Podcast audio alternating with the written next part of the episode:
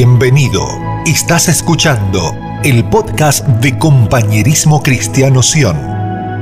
Un espacio diseñado para ser edificados en la revelación de la palabra de Dios. Prepárate, hoy se abre una puerta para que su voz hable a tu corazón.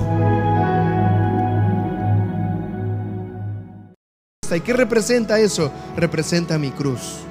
Tomé mi cruz para seguir a Jesús. Tomé mi cruz para seguir y parecía algo, algo inocente probablemente. Algunos me decían, Daniel, eso se ve muy católico, ¿verdad? Quítate esa cruz, se ve muy extraña. Pero yo agarraba el versículo y decía, es que tomé mi cruz para seguir a Jesús. Pero ¿qué representa verdaderamente tomar la cruz para seguir a Jesús? Nosotros cada vez más pensamos que Dios tiene que hacer cosas en mi vida para que yo esté bien. Es decir, si yo voy a seguir a Jesús es porque Él tiene que darme algo para que yo le pueda seguir. Debe haber un beneficio por el cual yo le quiera seguir. Y Jesús está diciendo algo que es sumamente profundo y poderoso. Lo primero que está diciendo es, niégate a ti mismo. Si alguno quiere venir en pos de mí, niegue sus deseos, niegue lo que quiere de sí mismo y venga y sígame. Y eso es un golpe para muchos de nosotros, porque en el fondo todos queremos ver respuestas de parte de Dios. ¿Cuántos decimos amén? Dios responde, claro que sí. Dios provee, claro que sí. Dios nos da. Él es amor, todo el tiempo está dando. Él es vida, por eso estamos vivos. Él todo el tiempo nos está dando, nos está proveyendo. Pero hay aquí algo tan poderoso y tan profundo que pocas veces lo hemos, lo hemos podido ver. Y es que no se trata de seguir a Jesús por lo que yo quiero que Él me dé a mí, se trata de seguir a Jesús por quien es Él. Y voltea al que está a tu lado y dile, ¿tú conoces a Jesús?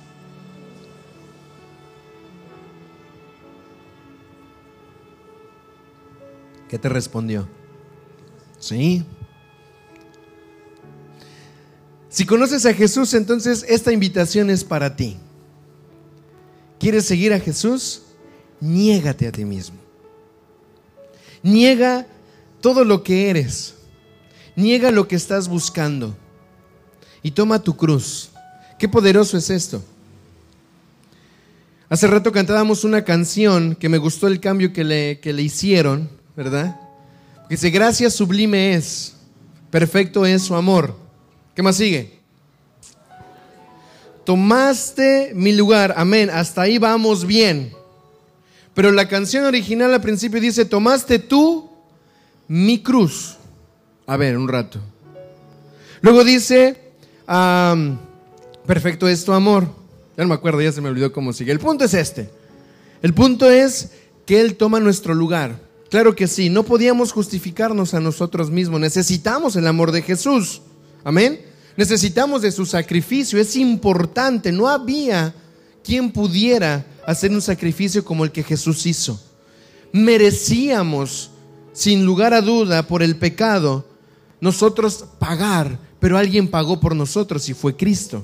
Amén. Pero viene una parte muy interesante. Entonces, ¿por qué Jesús nos dice, toma tu cruz? Ay, ya conmigo, ay, ay, ay. Jesús tomó su cruz. Jesús hizo lo que tenía que hacer para poder sacrificarse, para poder entregarse por amor. Jesús hizo su parte, pero dice, hey, ustedes me quieren seguir. chiquito, toma tu cruz también. Hey, mi hija, tome su cruz también. Hey, iglesia, ¿qué crees? Te toca tomar tu cruz. Y es ahí en donde viene el ay, ay, ay. ¿Por qué? Porque en algún momento de nuestra vida nos dijeron, Él ya hizo todo por ti. ¿Cuántos decimos amén? Él ya hizo todo. Claro que sí, ya todo está escrito y hecho y ejecutado en Cristo Jesús. Pero hay algo que nos estorba. Y agárrese así, sóbese y por donde pueda. Y somos nosotros mismos. Muchas veces al plan de Dios le estorba tu vieja naturaleza le estorba tu vieja manera de pensar, le estorba cómo a veces estás tratando de seguirle por cosas que no tienen que ver con él. Y esto es algo muy confrontante para muchos de nosotros, Porque queremos como que la tarea ya esté resuelta y nosotros no tener que hacer nada. Dígame, ¿qué sentido tendría entonces, verdad? Nosotros saber que ya Jesús hizo todo. ¿Qué más tendría yo que hacer si Él ya lo hizo?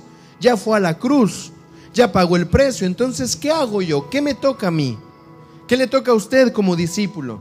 ¿Qué te toca a ti como seguidor de Jesús? ¿Disfrutar de la vida?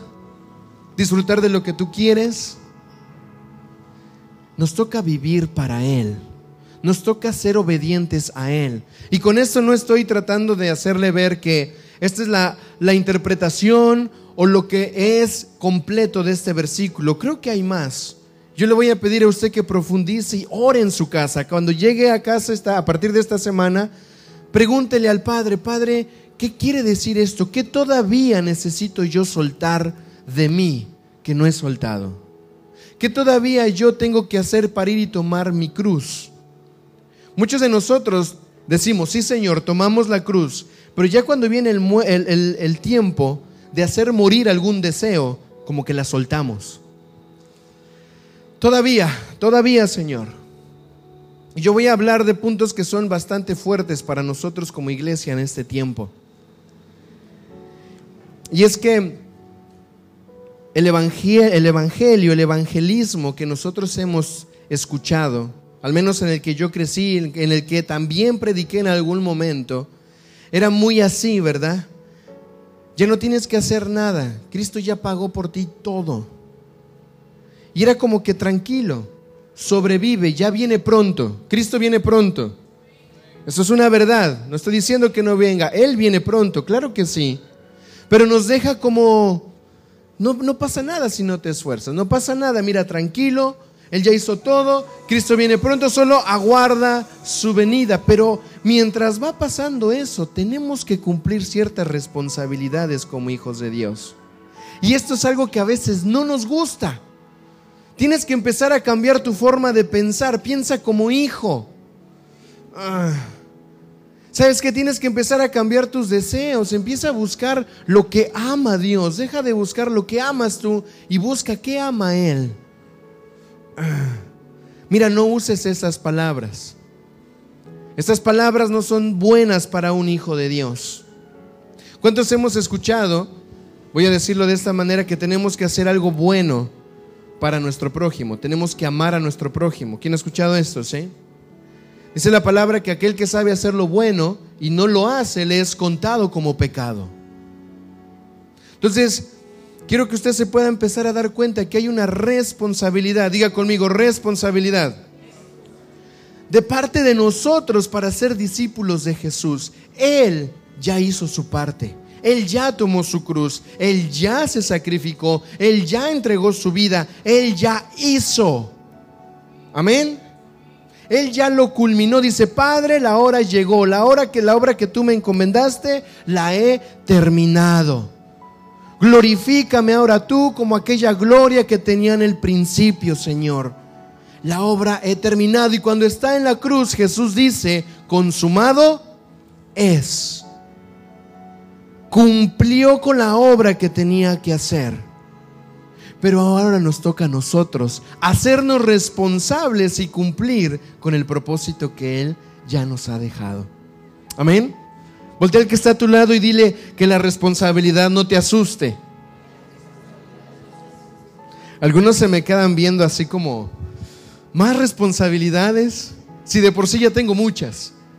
Tengo que levantarme temprano, tengo que trabajar, tengo que ir a la iglesia, tengo que ir a la escuela, tengo que cumplir con eso, tengo que hacer aquello. Y Daniel, ¿todavía más responsabilidades? Sí, iglesia, porque fuiste llamada a ser discípulo, fuiste llamada a seguir a Jesús. Ahora, ojo, dice, entonces dijo Jesús a sus discípulos, no a cualquier gente, no a la gente que estaba afuera y que no sabía quién era. Esto se lo dijo a los discípulos. Esto es bien importante que usted ponga mucha atención.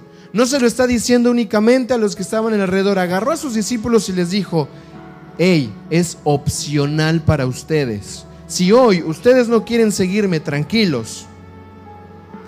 Pero si alguno quiere venir en pos de mí, estos son los requisitos. Si alguno quiere venir a seguirme, estos son los pasos que tienes que dar. Y volvemos a decir, ay, ay, ay. ¿Por qué? Porque de repente cuando eh, me tocaba evangelizar a una persona le decía, mira, ¿sabes qué? Jesús te ama, Jesús perdonó tus pecados, quieres recibirle a Jesús como tu Señor y tu Salvador. Y la gente decía, amén. Repite estas palabras después de mí, ¿verdad? Señor, perdóname. Ahora escribe mi nombre en el libro de la vida. Y la gente repite y ya al final, amén. Ahora eres un, un hijo o una hija de Dios. Ah, no al revés, una hija y un hijo de Dios. Y la gente se quedaba así como que ya, ahora tienes que ir a una iglesia, tienes que congregarte, vamos a empezar a leer de la palabra. Y, de repente es, una, es una primer patada para meternos al Evangelio, ¿verdad? Y a pasar el tiempo, hay cosas que aunque ya oró, ya dijo, ya proclamó, todavía su mentalidad no cambia, todavía sus deseos no cambian, todavía su manera de vivir no cambia. Y ahí viene lo que, lo que conocemos como religión. Después la religión nos empieza a poner ciertos parámetros para cumplir que sin entender tenemos que hacer, pero es lo que viene a consecuencia de yo haber recibido a Jesús como mi Salvador. Y en un momento dado eso puede ser algo que nos, nos permita conocer. Pero dice Pablo, la ley vino mientras éramos niños, para que pudiéramos nosotros ser guiados pero hoy la gracia ha venido a nuestras vidas para que vivamos como hijos maduros. Que ya no es que tengo que hacer porque si no, la persona se molesta, la persona se enoja. Ahora yo hago, yo vivo porque yo decidí seguir a Jesús, porque yo decidí negarme a mí mismo. Ya no es que no se me permita, es que ya no quiero vivir así. Ya no es que ya no pueda, es que ya no deseo vivir así. Antes quería, pero me negué a mí mismo, tomé mi cruz y seguí a Jesús. ¿Me va siguiendo? Este es un tiempo muy especial para que la iglesia empiece a recapacitar, empecemos nosotros a entender que seguir a Jesús tiene que ser reformado en nuestra forma de pensar. Seguir a Jesús va a representar que muchas veces tenga que negar lo que usted quiere. Judith en este en este día que siento que ya pasó un año y solo ha pasado un día que no está conmigo, no se rían. hablábamos ayer y me decía, eh, ¿sabes qué? Ah, estoy aquí, pero, pero mira, como que no sé, ¿verdad? No sé si fue una buena decisión. Y yo le decía, mira, es que la decisión que tomamos, me dice, no me gusta, no me gusta estar sin ustedes, no me gusta, digo, pues a mí menos. Pero no es una cuestión de gusto. no es una cuestión de siento que fue bien, siento que no fue bien. Es una cuestión de obediencia. Es una cuestión de propósito. Es una cuestión de que no vamos a buscar, o sea, por gusto, no gracias. No quiero esto. Pero hay un propósito del cielo que queremos ver, que necesitamos conocer para que se cumpla la voluntad de Dios en lo que Él nos ha llamado a hacer. Amén. Entonces, cuando decidimos, tenemos que decidir pensando en el propósito del reino. Necesitamos decidir pensar, ¿verdad?, en que lo que yo voy a hacer no tiene que ver únicamente con que me beneficie a mí, tiene que beneficiar al reino de los cielos. ¿Cómo beneficia que yo sea parte de una congregación al reino de los cielos? No, no, no. La congregación me beneficia a mí. Me tienen que decir mis promesas, me tienen que orar, me tienen que bendecir, me tienen que hacer. Hey, un rato. Deja de pensar así. Piensa qué es importante para el reino que tú seas parte de una casa congregacional. ¿Qué tú tienes de parte de Dios que Él te ha dado para que tú puedas ser de bendición para tus hermanos? No, y ahí viene el, inmaduro, ¿verdad? No, la iglesia me tiene que a mí. Iglesia, el Señor nos ha hablado este año de madurez también. Voltea el que está a tu lado y dile, madura. Dile, el Señor está buscando hijos maduros. No más duros, ok, no, maduros. Porque ya mucha dureza hay en algunos. Sino que podamos ir a un nivel en el cual ya no tengamos que estar con los primeros, ¿verdad? Rudimientos. Mi fundamento es Cristo, pero yo tengo que seguir edificando sobre eso. Hay mucha gente egoísta hoy en día dentro de, de los que seguimos a Jesús. Analiza un poco tus oraciones. ¿Cuántas veces oramos y estamos orando más todo el tiempo de mí, de mí, de mí, de mí, de lo que yo, de mí, de mí, de mí y amén? Porque mí es importante. Y es como si Señor fuera un, un, amuleto de suerte, un, no sé, algo que tengo que decirle qué es lo que tiene que hacer, le tengo que dar órdenes. Señor, ahora yo te pido que yo pueda alcanzar este propósito, Señor. ¡Hey! Nosotros no le damos órdenes a Dios. Nosotros escuchamos a Dios. Nosotros nos relacionamos con Dios. Pero quiero que usted pueda ubicar que muchas veces, por mucho tiempo, hemos centrado todo en que se trata de mí. Se trata de lo que para mí es mejor. Se trata de lo que para mí me va a beneficiar. Pero diga hoy conmigo, tengo que negarme a mí mismo Vamos, dígalo con más fuerza, aunque le duela. Tengo que negarme a mí mismo, tomar mi cruz y seguir a Jesús. ¿Cuántos queremos seguir a Jesús? Noticia, le va a doler. Noticia, no va a ser sencillo, pero vale la pena. Vale la pena. Vamos a ver Gálatas 2.20, que nos dice Gálatas 2.20. Cuando lo tenga me dice amén.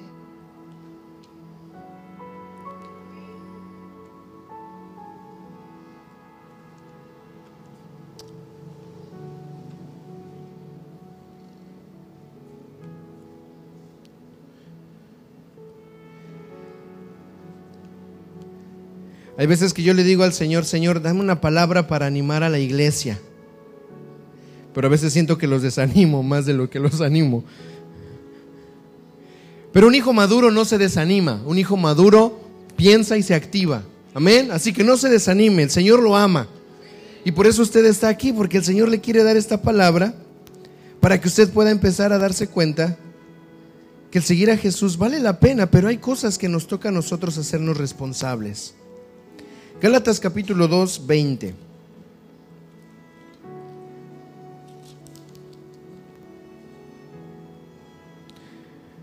Dice, y ya no vivo yo, sino que Cristo vive en mí. ¿Quién vive en mí?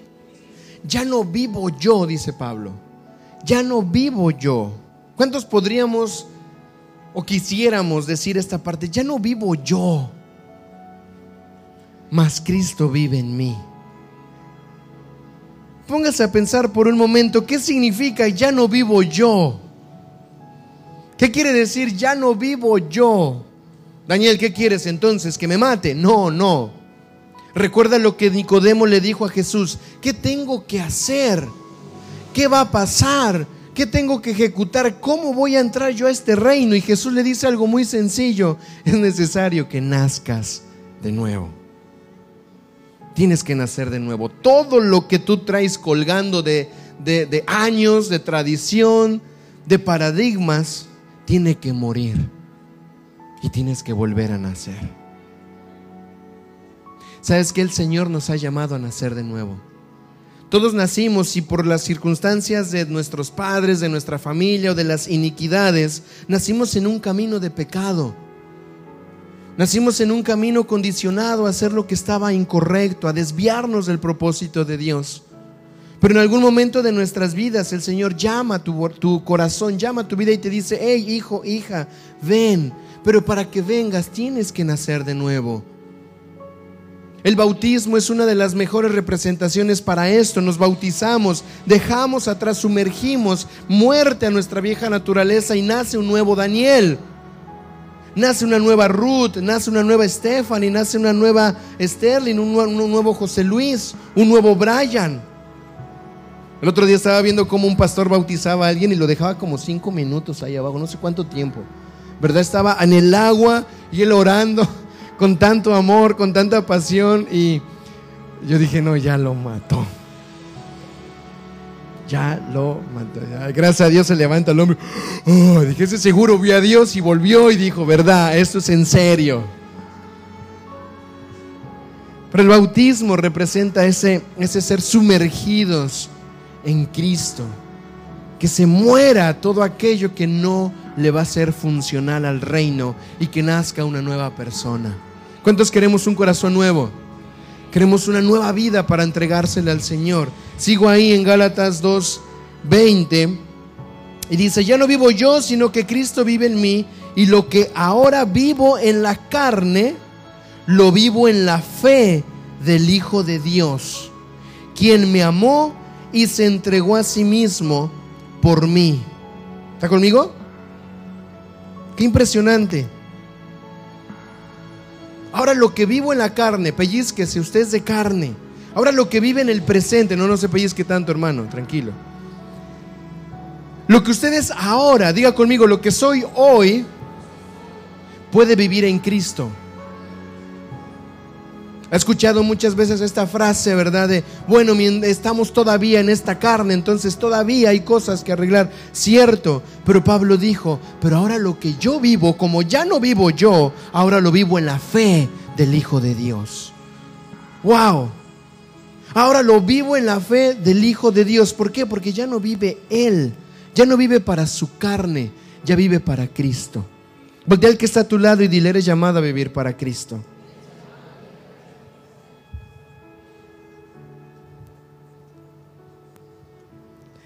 Pero esto se pone mucho más bueno. Y, esta parte es importante porque decimos, bueno, Daniel, ¿cómo ahora yo voy a poder vivir esto? ¿Cómo puedo llegar a vivir? Como dice Pablo, ya no vivo yo, ahora Cristo vive en mí. ¿Cómo me niego a mí mismo? ¿Cómo tomo mi cruz? Y fíjate lo que dice el verso 19 de Gálatas 2.11. 2, perdón, 19. Dice, porque yo, por medio de la ley, morí a la ley, a fin de que viva para Dios con Cristo, lea conmigo, con Cristo, va de nuevo, con Cristo he sido juntamente crucificado.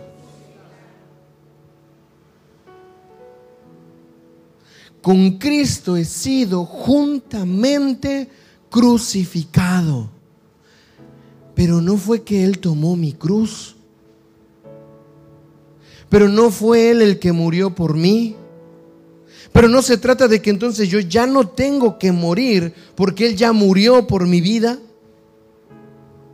Pero Pablo nos deja ver algo que es sumamente poderoso. Ahora con Cristo estoy juntamente crucificado. No se trata solo de que Cristo murió por ti. Se trata que tú también tienes que aprender a morir juntamente con Él. Queremos las bendiciones. Queremos la gracia, queremos las respuestas, queremos todo lo que el Padre nos quiere dar, pero se nos olvida un factor importante, también tenemos que morir juntamente con Cristo. ¿Cómo se hace eso, Daniel? ¿Cómo tengo que, ir a la cruz? El único que sabe ir a la cruz es Jesús. Él es el único.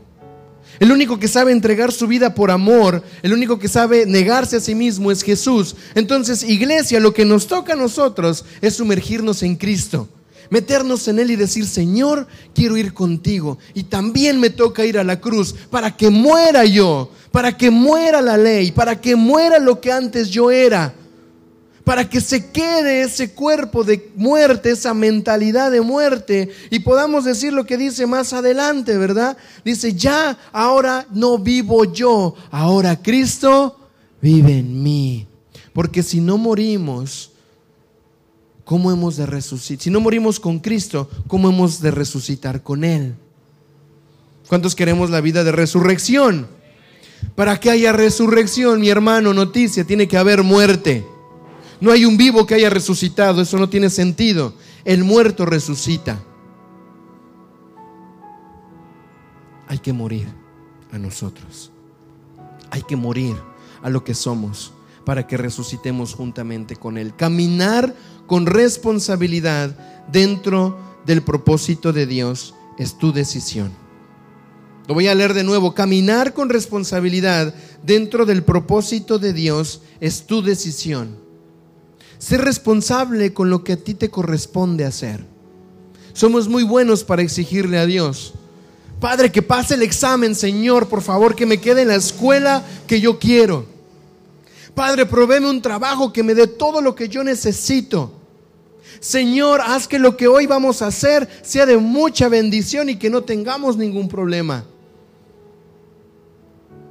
Y todos estamos buscando eso, pero el Padre va a hacer lo que tiene que hacer. El asunto es que tú tienes que hacerte responsable de lo que a ti te toca hacer a ti también. Me toca vivir en santidad. ¿Cuántos decimos amén? Me toca vivir en santidad. Eso te toca a ti. Me toca a mí pelear contra el pecado. Claro que sí. Me toca a mí no, de, no voltear a ver lo que no tengo que mirar. Me toca a mí dejar de pensar lo que sé que no debo de pensar. Me toca a mí perdonar cuando yo tengo que perdonar. Me toca a mí desandar un camino de muerte para andar un camino de vida. Me toca a mí, te toca a ti. No me quedes viendo así de, wow, Daniel, cuántas cosas te tocan. Todo eso también te toca a ti. Te toca a ti gobernar tu manera de hablar. Te toca a ti gobernar tu manera de pensar. Te toca a ti saber a dónde vas a ir y a dónde no. Te toca a ti decidir quiénes son tus amigos, quiénes no. Te toca a ti tomar un tiempo de buscar, de buscar a Dios. Te toca a ti. Di conmigo, me toca a mí. Ay, Daniel, es que cada vez que leo la Biblia me da sueño. Pues mi hijo, léela de pie, léela parada y póntela enfrente. A ver si te duermes. Pero me toca a mí hacer algo con lo que es mi responsabilidad. Daniel, es que ¿por qué no ponemos el culto en la noche? Es más fácil, tú sabes, todos estamos cansados, quisiéramos. ¿eh? Mi hermano, pues duérmase temprano. Ponga su alarmita, venga listo al culto. ¿Cuántos decimos amén? Me toca a mí.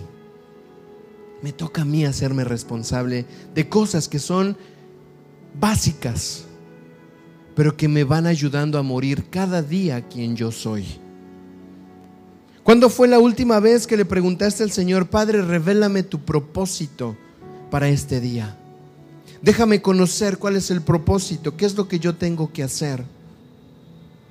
Hace, hace un tiempo, hace tres años, tuve la oportunidad de conocer a una persona que me ha ayudado mucho, me ha ayudado bastante en el tema de, crecimiento, en el tema de desarrollo. Y esta persona me, daba un reto y me decía, quiero que me digas en tres minutos qué es lo más impactante para tu vida. ¿Qué es lo que más te ha impactado? ¿Qué es lo que te ha permitido de ir de un punto A a un punto B? Mi primera respuesta, claro, fue, fue conocer a Cristo. Fue conocer el amor de Dios. Eso impactó tanto mi vida que la cruz se me fuera revelada algunos de ustedes han escuchado, me han escuchado hablar de esto, pero la vez que yo conocí a Jesús, y ojo con esto, oro para que usted lo pueda ver también, porque no es algo que se pese en lo natural, es algo que viene con un peso eterno. Cuando yo conozco a Jesús y oraba hace un rato, ¿verdad? Que esto se nos ha revelado, a mí se me fue revelada la cruz de Jesús. Yo podía ver a Jesús. Y eso quebró mi vida, quebró todo, que hizo un cambio por completo a mi vida. Nadie me lo dijo. Lo que me habían predicado no se, no se parecía a lo que se me fue revelado en ese momento en mi vida. Yo dije, oh Jesús, cuánto amor. Por eso le digo, una cosa es escuchar una información y otra cosa es que se te sea revelada tu corazón. Cuando se te es revelada tu corazón, ya no tienes que esperar a ver quién te va a contar qué es lo que va a pasar. Tú sabes lo que estás viviendo. Tú sabes lo que estás creyendo. Y una de las cosas que, me decía esta persona, decía Daniel, ah, cuéntame, cuéntame cómo eso que te impactó ahora podría impactar a alguien más.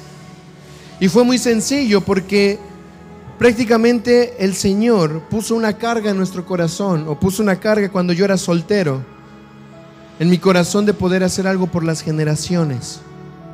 Y siempre era de aquellos que buscaban los culpables. Yo sé que usted no es así. Porque hay niños en la calle. Alguien tiene que hacer algo. Hay niños en la calle porque el gobierno no da lo suficiente para que los padres no abandonen a sus hijos. Hay hijos en la calle porque la familia no está bien cuidada. Hay hijos en la calle a culpa de, a culpa de, a culpa de. Y fue como que buscar a todos los responsables. Y es más fácil encontrar al responsable de una situación. Pero diga conmigo, la iglesia es respuesta. Y yo decía, alguien tiene que hacer algo con esto, porque ellos no lo hicieron bien. Y un momento, en ese momento que, estaba yo ahí, quejándome y buscando responsables, ¿verdad? Siento en mi corazón muy fuerte, ese alguien eres tú. Ese alguien que tiene que hacer algo eres tú. Y claro, en ese momento me sentía un gusanito.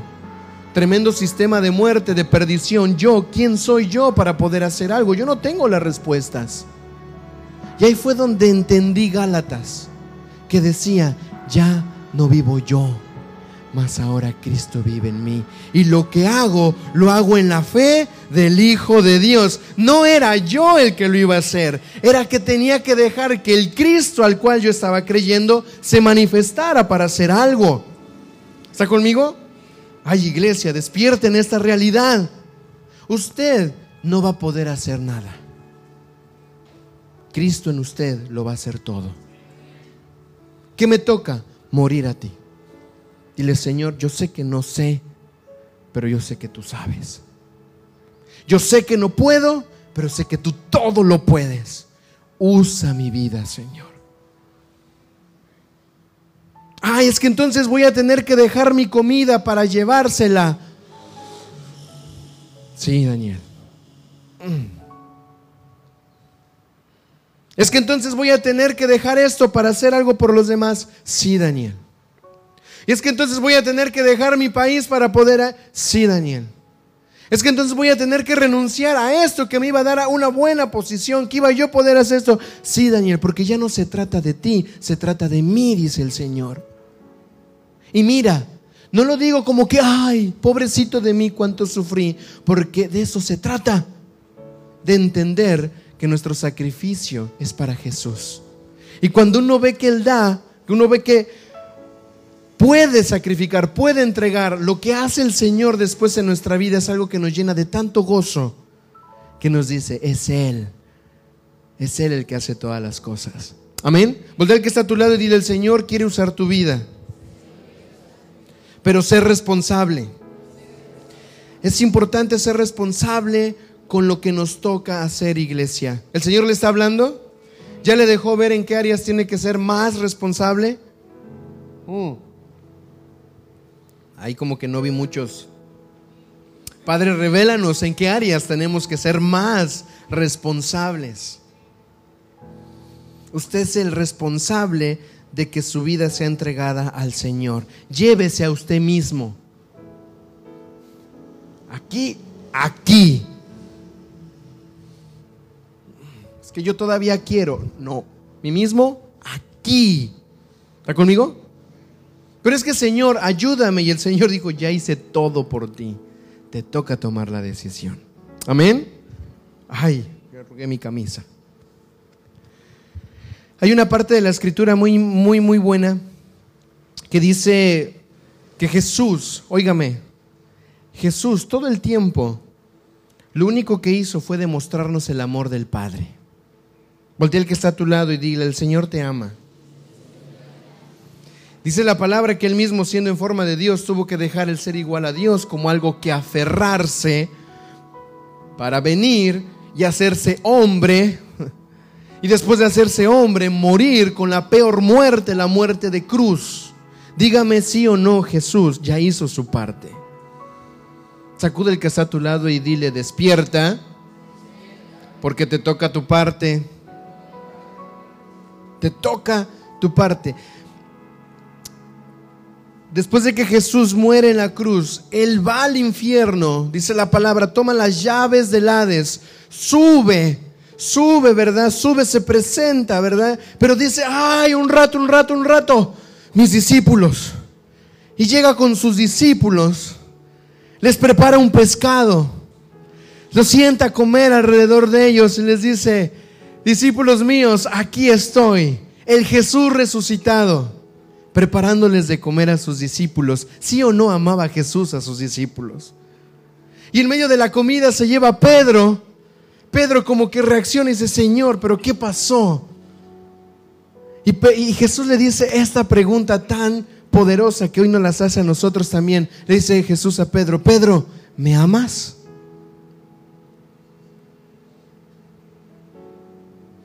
Quiero que usted piense un poquito en la escena. Jesús acababa de culminar su más grande misión. Había tomado la autoridad de la oscuridad y vence la oscuridad. Tiene todo el espíritu de resurrección en su vida. Ya puede subir a tomar la gloria del Padre, pero se regresa y le dice a Pedro, Pedro, ¿me amas? Señor, pero tú hiciste todo esto, te, te vi morir, te vi haciendo todo, Padre, te amo. Y Jesús le vuelve a decir, Pedro, ¿me amas? Señor, tú sabes que te amo. José Luis, hoy el Señor te dice, Pedro, eh, como a Pedro, ¿me amas?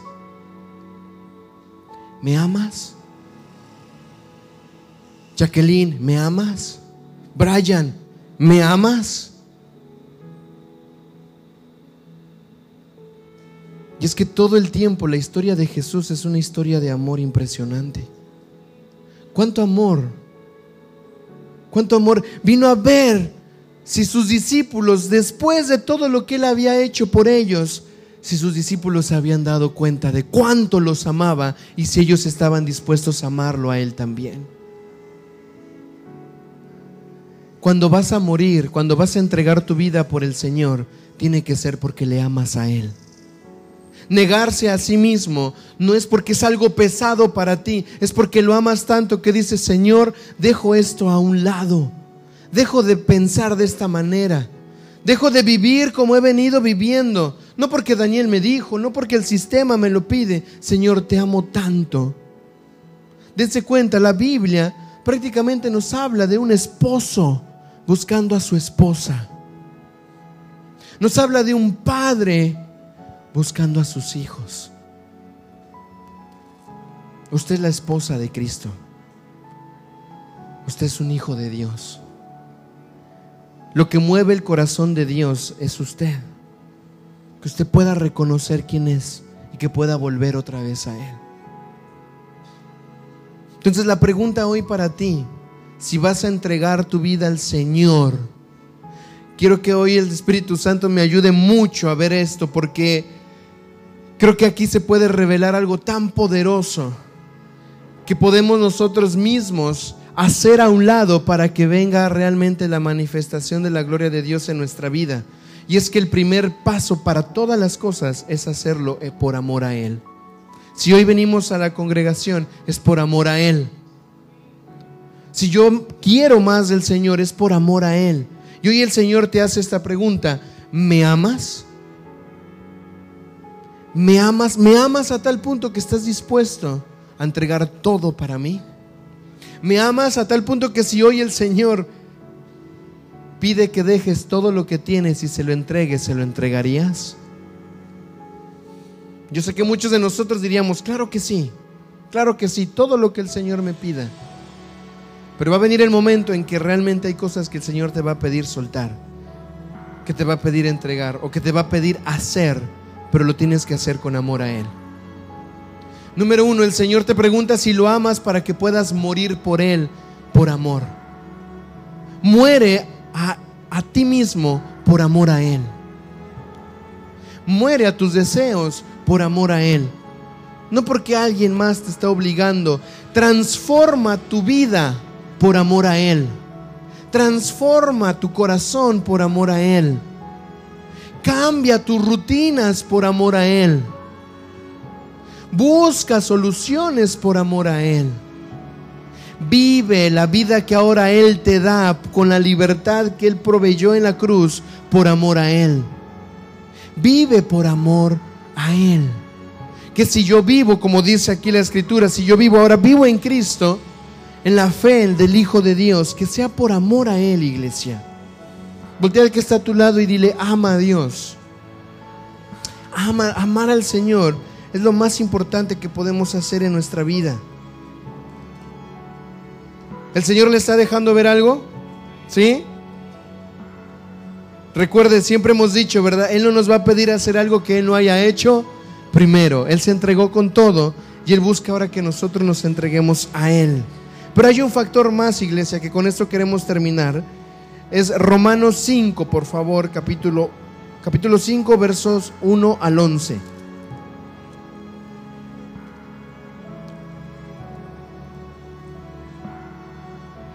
Por tanto, habiendo sido declarados justos por la fe, tenemos paz con Dios por medio de nuestro Señor Jesucristo, por medio de quien también hemos obtenido el acceso a esta gracia en la cual nos mantenemos firmes. Diga conmigo, tengo acceso a la gracia. Ese acceso a la gracia se la dio Cristo, pero ahora le toca hacerse responsable usted de algo. ¿De qué? De, de mantenerse firme. Dígase a usted mismo, me toca mantenerme firme a mí. Cristo ya lo introdujo en la gracia. Mantenerse firme es una responsabilidad suya. Y dice, y nos gloriamos en la esperanza de la gloria de Dios. Y no solo eso, sino que hasta nos gloriamos en las tribulaciones. ¿A quién le toca gloriarse en las tribulaciones? Dígalo fuerte. A mí. ¿A quién le toca gloriarse en las tribulaciones? Señor, quítame esta tribulación, Padre, que se vaya de aquí. Cochinada de tribulación. Ya no la aguanto más. Ya no quiero más. Dice Pablo, nos gozamos en las tribulaciones. Eso me toca a mí. ¿Estoy atribulado? Claro que sí, pero estoy gozoso. ¿Por qué? Porque lo que vivo no lo vivo temporal, no lo vivo para mí, lo vivo en la fe del Hijo de Dios. Si puedo preguntarme por qué estoy en esta tribulación, Padre, ¿qué no solté? ¿Qué no hice? ¿Qué me falta hacer? Revélame, Dios, pero mientras esto lo cruzo, lo cruzo con gozo. Sabiendo que la tribulación produce paciencia. ¿A cuánto nos gusta esta palabra? Paciencia. Diga la verdad, a mí no me gusta tanto. Paciencia dice, y la paciencia, carácter carácter probado y el carácter probado esperanza y la esperanza no defrauda porque el amor de Dios ha sido derramado en nuestros corazones por el Espíritu Santo que nos fue dado. Hace un rato les decía, el Señor se quiere derramar en algunos corazones acá. Eso le toca a Él. Él se quiere vertir en nosotros. Te toca a ti tener un corazón dispuesto para que Él pueda vaciarse a sí mismo en tu vida. ¿A quién le toca abrir ese corazón? A usted, a mí. Que sea derramado su Espíritu Santo. Porque aun siendo nosotros débiles en el tiempo señalado, Cristo murió por los impíos. Cuando tú no conocías tu condición, Él vino a pagar un precio. Cristo murió por ti. Porque no había forma de que tú entregaras tu vida por ti mismo. Él hace el primer sacrificio. Porque aun siendo nosotros débiles, en el tiempo Cristo murió por los impíos. Aunque difícilmente alguien moría por un justo, quizá alguien se atreva a morir por el bueno. Pero Dios demuestra su mismo amor hacia nosotros en que, aunque siendo nosotros pecadores, Cristo murió por nosotros. ¿Cuántos damos gracias a Dios por eso? Éramos débiles, no teníamos conciencia de cómo estábamos viviendo. Dice, por lo tanto, verso 9, mucho más ahora, habiendo sido declarados justos por la sangre, seremos salvos de la ira por medio de él. Porque si siendo enemigos fuimos reconciliados con Dios por la muerte de su Hijo, mucho más, habiendo sido reconciliados, seremos salvos en su vida. Y no solo esto, sino que también nos gloriamos en Dios mediante nuestro Señor Jesucristo, por quien recibimos ahora la reconciliación. Usted está reconciliado con Dios. Había dos amigos que se pelearon. Uno de ellos le reclamaba el por qué no lo fue a visitar. El otro daba sus excusas por qué no pudo ir. Eh, al final el, que estaba más, más herido, más lastimado, lo agrede físicamente y le dice, mira, ¿sabes qué? Eh, eres un mentiroso, no te importa mi vida. El otro lo agrede también, le dice eh, palabra y media. y se genera un conflicto. Los dos hombres llegan a su casa y le cuentan a su esposa lo que pasó. La esposa del uno del otro empiezan a hablar mal ahora de, aquel que era su amigo. Los hijos están en, en el comedor y escuchan qué fue lo que pasó entre estos amigos y los hijos se cargan de odio, de ira, de enojo porque esta familia ahora pensó así. Ellos salen y después se dan cuenta de que en el barrio hay gente que, de, que tienen confianza y empiezan a contarle lo que el otro le hizo al otro. Por el otro lado, la familia también. Y ahí se hizo un caos por un problema que se generó con dos personas. Pero en el momento en que estos dos amigos vuelven y se encuentran, después de años, se ven el uno al otro y le dicen, mira, ¿sabes qué? Perdóname, fue mi error el hecho de que este amigo por primera vez haya tomado la iniciativa de pedir perdón, activa en el otro y dice, no, perdóname tú a mí. Fue mi error. Y llegan a sus casas años después y le cuentan a su esposa, ¿sabes qué? Me encontré a mi amigo y ¿qué crees? Me pidió perdón. Los hijos escuchan y dicen, mira, ¿qué crees? Ya ahora ya somos... Ya, ¿Y qué pasó? Ya estamos bien. La comunidad escucha, mira, después de años estas familias otra vez se vuelven a hablar, se pidieron perdón. Dígame usted, ¿qué necesidad hay muchas veces de esperar años para que haya una reconciliación? Algo parecido nos pasó a nosotros con el Señor. Estábamos lejos de Él. Estábamos peleados con Él.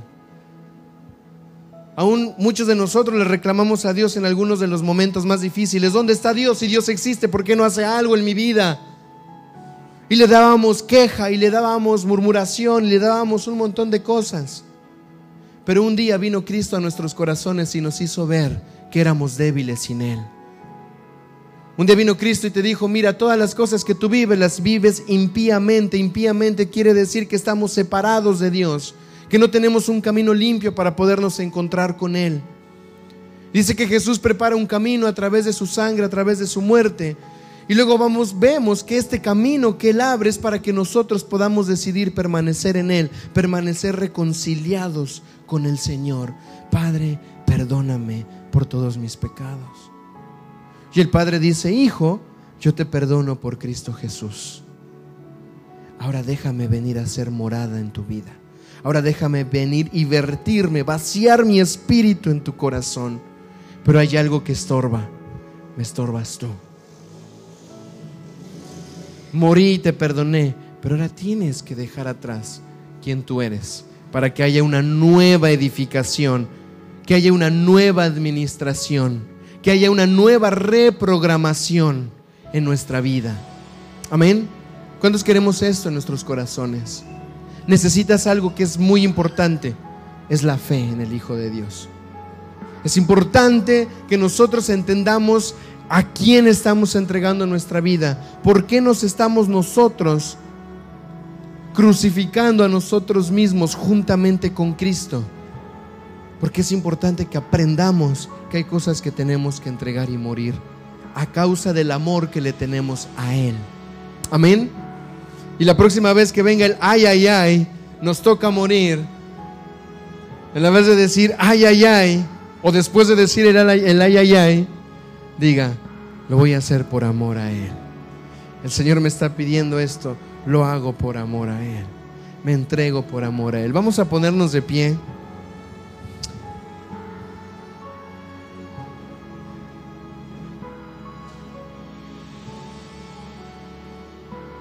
¿Cuántos amamos a Dios? El amor es acción, iglesia. El amor no es pasivo. El amor no se queda solo en un te amo, el amor se demuestra. El amor no, no, no, es, no es un sentir, el amor es una decisión. Yo amo porque decido amar a Dios. Pero es que no siento todavía que, amo a Dios. Decide amar a Dios. Cuando tú decides amar a Dios, todo se empieza a reordenar en tu vida y empiezas a entregarte a Él por ese amor que decidiste darle. Te toca hacerte responsable. ¿Cuántos vamos a hacernos responsables de lo que nos toca? Busca a Dios. Busca su intención, busca su corazón. Padre, en el nombre de Jesús, hoy en esta mañana, Señor, te damos gracias por esta palabra. Señor, yo te quiero pedir que todos los que estamos aquí en este día podamos, Señor, reconocer que el amor que tú tienes para con nosotros es mejor que cualquier cosa en esta tierra, Señor. Padre, yo te pido que sea tu amor revelándose a nuestros corazones para que podamos entregarte a ti todo lo que tú nos estás pidiendo, Señor. Padre, oro para que la iglesia tenga un, un, reformar en su intención de buscarte, que dejemos, Señor, de buscarte por nuestros intereses y que empecemos a buscarte por quien tú eres, Señor. Padre, perdónanos porque muchos de nosotros, Señor, Padre, hemos tomado esta actitud. Te hemos buscado por lo que anhelamos ver en nuestras vidas, Señor. Padre, pero hoy, Señor, tu Espíritu Santo nos recuerda que no vivimos para nosotros, vivimos para ti, Señor. Vivimos para agradarte, vivimos, Señor, para poder eh, hacer que tu vida, Dios, pueda llenarse de gozo al ver a tus hijos manifestando el propósito por el cual nos has diseñado. Padre, hoy en el nombre de Jesús, oro para que nuestros corazones sean alineados en el cielo.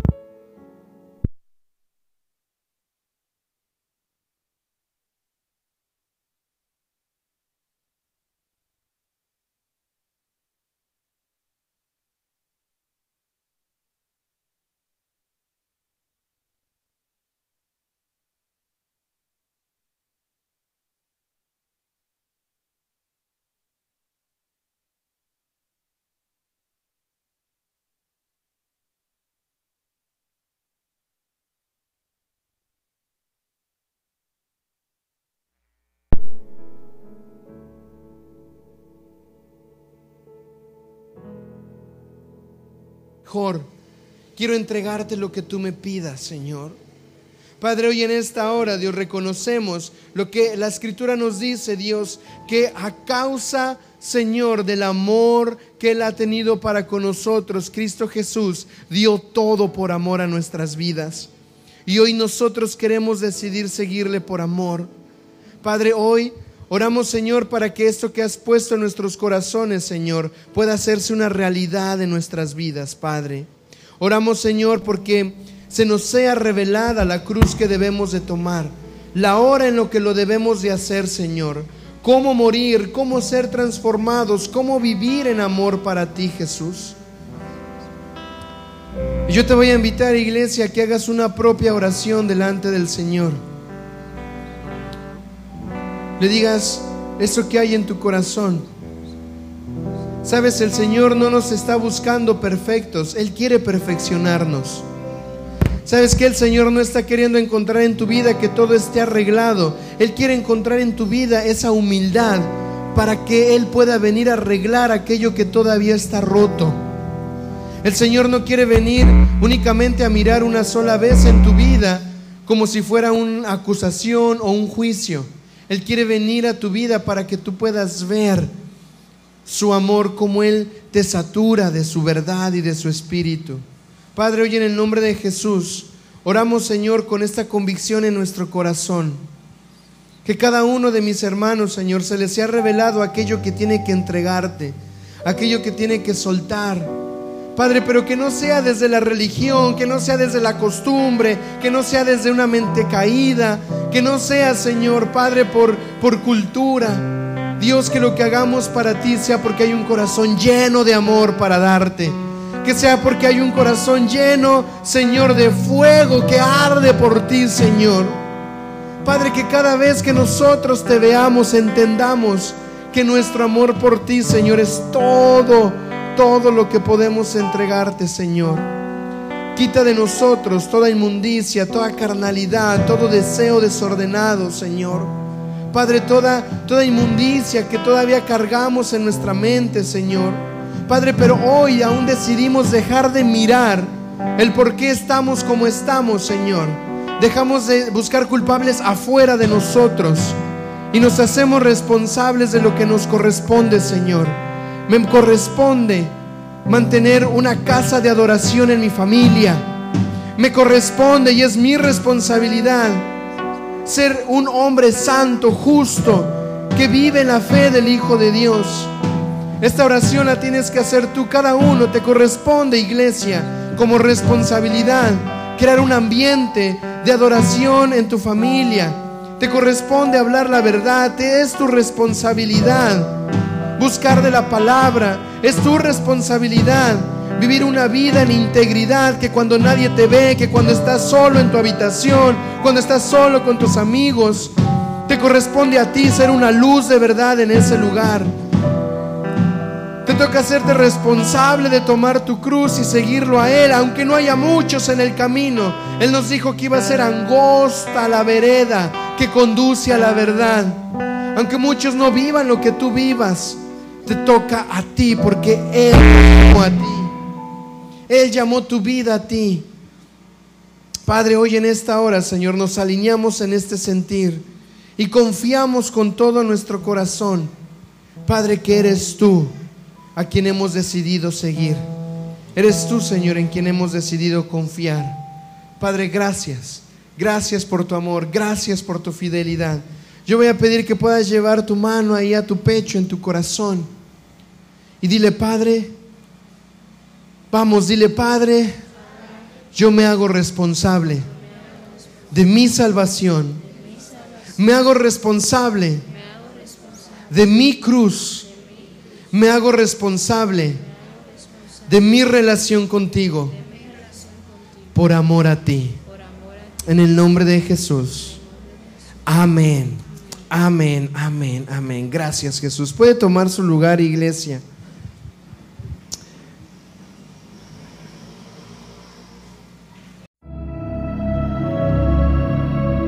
Si lo que acabas de escuchar fue de bendición, te invitamos a compartirlo y que nos volvamos a encontrar en un nuevo podcast de Compañerismo Cristiano Sion. Hasta la próxima.